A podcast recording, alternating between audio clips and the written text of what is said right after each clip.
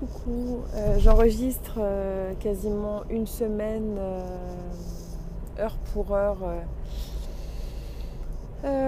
après le podcast, je ne suis pas prête. Et l'intitulé de ce podcast est Je n'étais pas prête. honnêtement, jamais, jamais, jamais j'aurais pensé ça. Euh, j'ai vraiment hésité à le laisser ce podcast, j'ai failli l'enlever et puis je me suis dit que de toute façon si je l'avais fait c'est comme ça, c'est que j'avais envie de le faire sur le moment et que euh, ça ne peut pas vous prouver euh, autre chose que il n'y a pas d'anticipation chez moi, enfin en tout cas certaines choses qui peuvent être programmées. Je suis sur la même route, pas dans la même voiture donc vous n'allez pas avoir les mêmes bruits.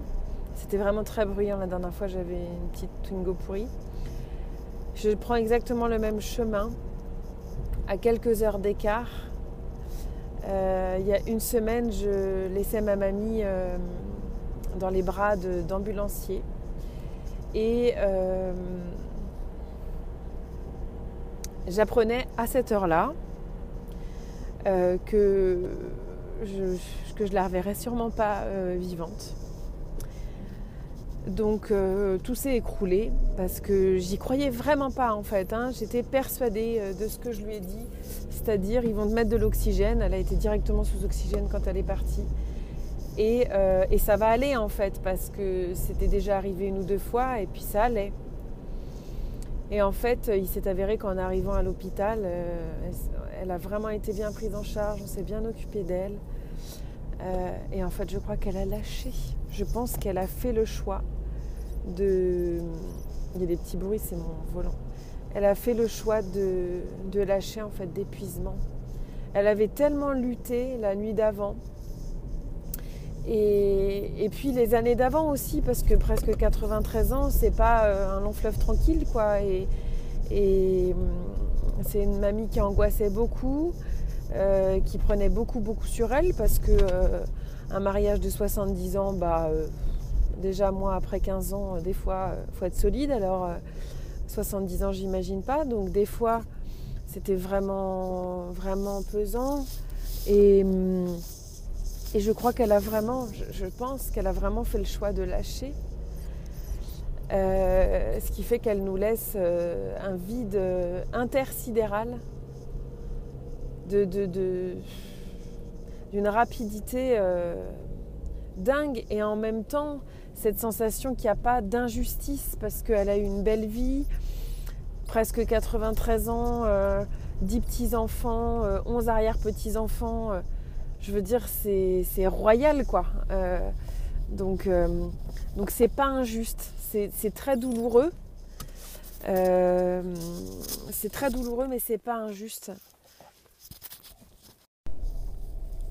On connaît tous des histoires où effectivement, euh, la personne est partie trop tôt, euh, dans des conditions vraiment, euh, vraiment pas, pas agréables. Là, c'est d'un côté très brut et violent parce que c'est soudain, et d'un autre côté doux parce que justement de cette rapidité-là, elle n'a pas souffert des heures, des jours et des mois. Et, hum, et elle est partie, euh, enfin je veux dire, même nous, elle nous a évité euh, une gestion terrible de devoir, euh, parce que là, l'idée à l'hôpital, c'est que tu peux aller que deux par jour, deux personnes par jour, donc ça voulait dire bah, ne pas aller la voir. Là, on a pu se recueillir comme on voulait pendant trois jours auprès d'elle. elle est partie entourée de, de centaines de fleurs, que ce soit l'illustration que j'ai fait faire, euh, noyée dans les fleurs, que ce soit son cercueil recouvert de fleurs de mon jardin. Euh,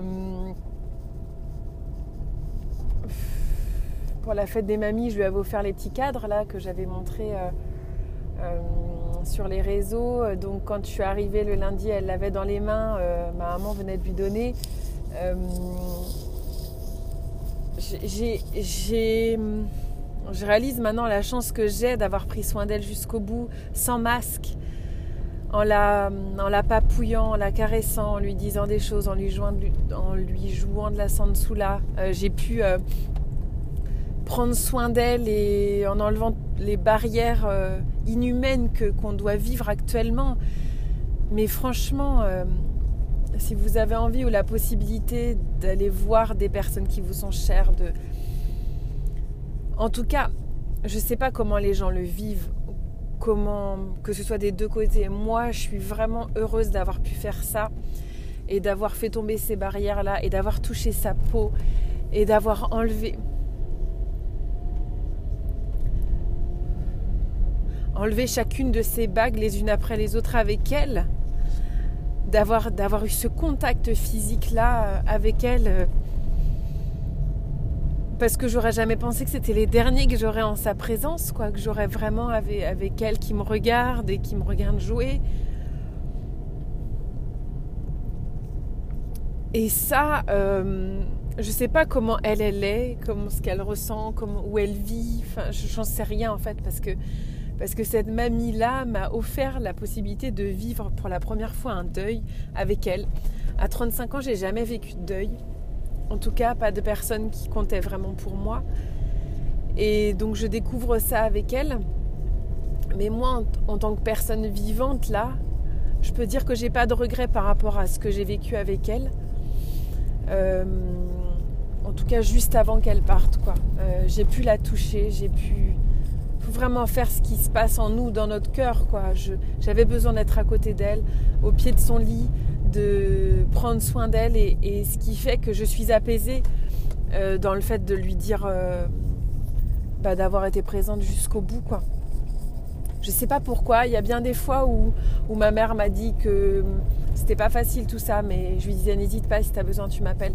Là, il n'y avait pas euh, question de ça en fait. Fallait que j'y aille. ma, ma, voiture m'a amené là-bas et, et il fallait, et, je suis tellement heureuse d'avoir pu le faire parce que, parce que j'ai eu, ces, j'ai eu ces derniers regards, j'ai eu. Je sais qu'elle savait que j'étais avec elle, quoi. Et. Euh, et, et voilà, c'est une nouvelle aventure qui démarre. J'étais pas prête, hein. Euh, honnêtement, euh, euh, j'étais pas prête quand on m'a annoncé ça. J'étais pas prête de la voir de voir juste son corps et de, voir ma mamie euh, sans vie. J'étais pas prête pour, ça. J'étais pas prête de vivre ça avec mes enfants parce que moi, j'ai un gros tabou autour de la mort. Pour moi, euh, je, ne mourrai jamais. la vie est tellement belle que je veux qu'elle soit éternelle. C'est mon, âme innocente d'enfant qui pense ça, que, que je survivrai tout le temps. Et hum, je, le savais un petit peu qu'elle allait me guider sûrement et que le fait de vivre ça avec mes enfants, ça allait faire passer la pilule et, je le vis, j'accompagne mes enfants là-dedans. Il y a un de mes fils qui a voulu aller la voir euh, et qui est très très serein le fait de l'avoir vue. J'ai empêché entre guillemets mon dernier fils d'y aller parce que je le trouvais trop jeune. Et ben c'est celui qui a le plus de mal maintenant parce qu'il m'en veut de ne pas lui avoir laissé faire ça. Il en veut à sa bonne maman d'être partie. Il est triste et en même temps je l'accompagne là-dedans donc ça ira. Mais c'est encore une nouvelle aventure qui s'offre à moi de vivre tout ça. Je sais pas pourquoi je la partage ici. C'est parce que j'en ai envie et que voilà, je me pose pas trop de questions. Euh, voilà, c'est une nouvelle aventure. C'est ce qui va me construire aussi, moi en tant que femme, en tant que mère, en tant que future grand-mère plus tard. Euh, et voilà, je, pose ça ici et